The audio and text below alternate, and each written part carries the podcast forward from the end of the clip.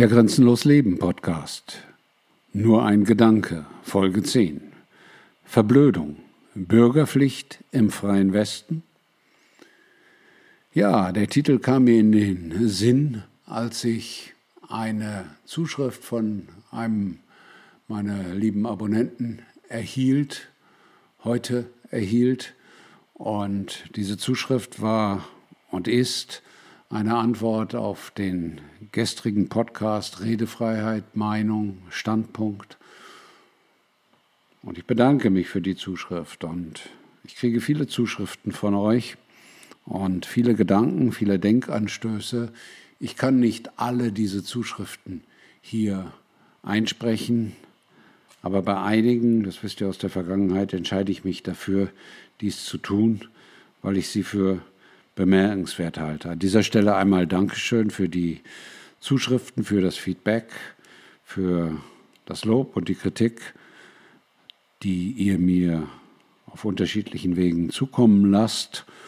Und ich freue mich immer, wenn ich lese, dass ich für den einen oder anderen oder die eine oder andere eine Hilfe im täglichen Leben bin, das grenzenlos Leben für diese Menschen die Hilfe ist, die ihnen Orientierung und Halt in diesen verrückten Zeiten gibt. Und das ist auch der Grund, warum ich diese Gedanken einspreche, diese Podcasts mache, diese Videos mache, um eine Orientierung im Sinne von grenzenlosem Leben zu geben.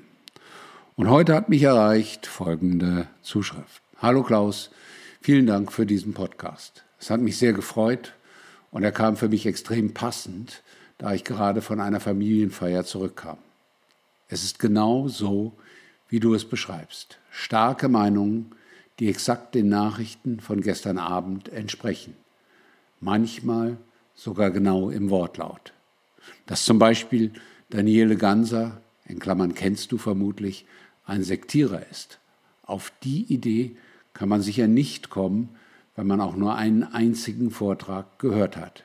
Nun, die ARD hat ihn als solchen betitelt und schwupps ist man in einer rechten Sekte, wenn man ihn anhört. An der Kirche ein großes Plakat, unser Kreuz hat keine Haken.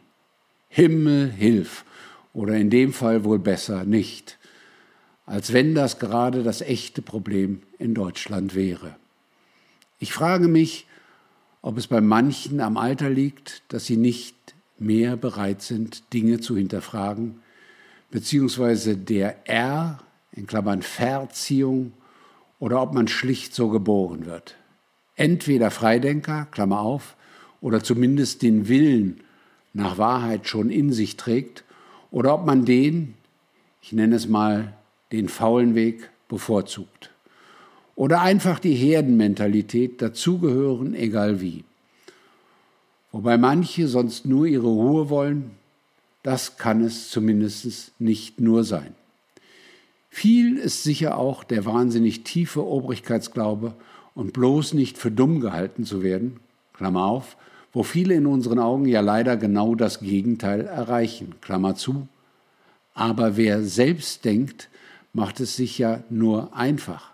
Wahnsinn, wie es sie es geschafft haben, dass jemand, der Stunden über Stunden zum Beispiel zum Kennedy-Attentat recherchiert und merkt, dass eine Kugel selten mehrere Löcher macht, Klammer auf, grob vereinfacht, Klammer zu, es sich also einfacher machen soll als derjenige, der zwei Minuten Fernsehen schaut?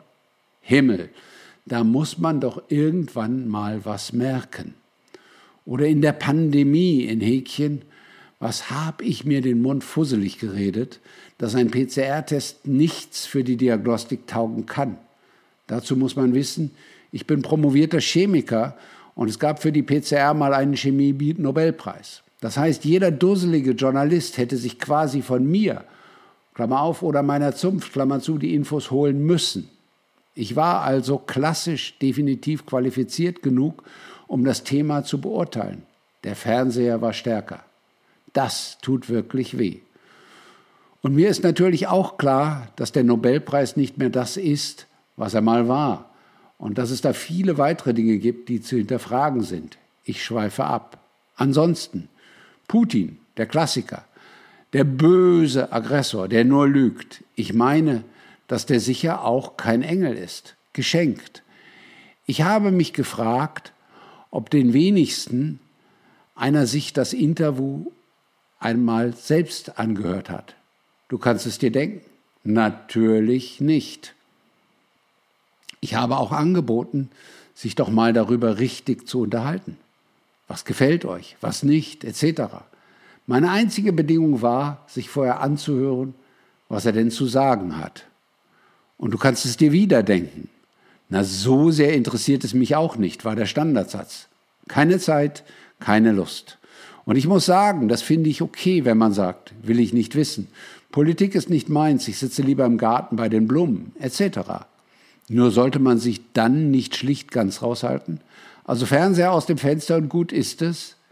Mir ist jemand, der sagt, weiß ich nicht, tausendmal lieber als jemand, der eben nur eine starke Meinung hat. Denn weiß ich nicht ist oft selbstreflektiert und schlau. Oder man sollte wenigstens sagen, ich vermute. Es tut mir in der Seele weh, das in der eigenen Familie zu sehen. Und dann wird man noch beständig wie ein Verrückter angesehen, dem dringend geholfen werden muss, weil man ja bei so viel schlimmen Dingen, mit denen man sich beschäftigt, nur depressiv werden kann. Ich kann nur sagen, depressiv machen mich die da oben nicht, sondern nur die Masse der Leute, die es ermöglichen und nicht sehen wollen, denn das hat direkte, unmittelbare Konsequenzen auf mein Leben, ob nun die Energiepreise durch die Decke gehen oder links und rechts ein paar unerwartet krank werden. Leider, wenn man das überhaupt so sagen darf, scheint dieses Thema für die Masse auch noch unter der nötigen Wahrnehmungsschwelle zu liegen. Es lässt sich immer noch bestreiten, sprich, es war wohl noch nicht schlimm genug, damit es wirklich zum Aufwachen reicht. Pandemie X wird daher sehr interessant. So, genug von meiner Seite. Ich weiß nicht mal, ob du es überhaupt alles lesen wirst. Du bekommst ja sicher tausend Mails pro Tag. Auf jeden Fall einen Riesendank. Ich würde sonst bei meinem Umfeld langsam anfangen, mich selbst für verrückt zu halten. Dank dir weiß ich, ich bin es nicht. PS, auch wenn du es nicht liest, tat es gut, das von der Seele zu schreiben. PPS, ich hoffe, dass du ist okay, amerikanisch halt, beziehungsweise du nennst dich uns gegenüber ja auch oft Klaus, also soll es nicht respektlos sein. Beste Grüße und ein langes, glückliches Leben. Ich möchte dem nichts hinzufügen. Lasst es auf euch wirken. Euer Grenzbegleiter Klaus.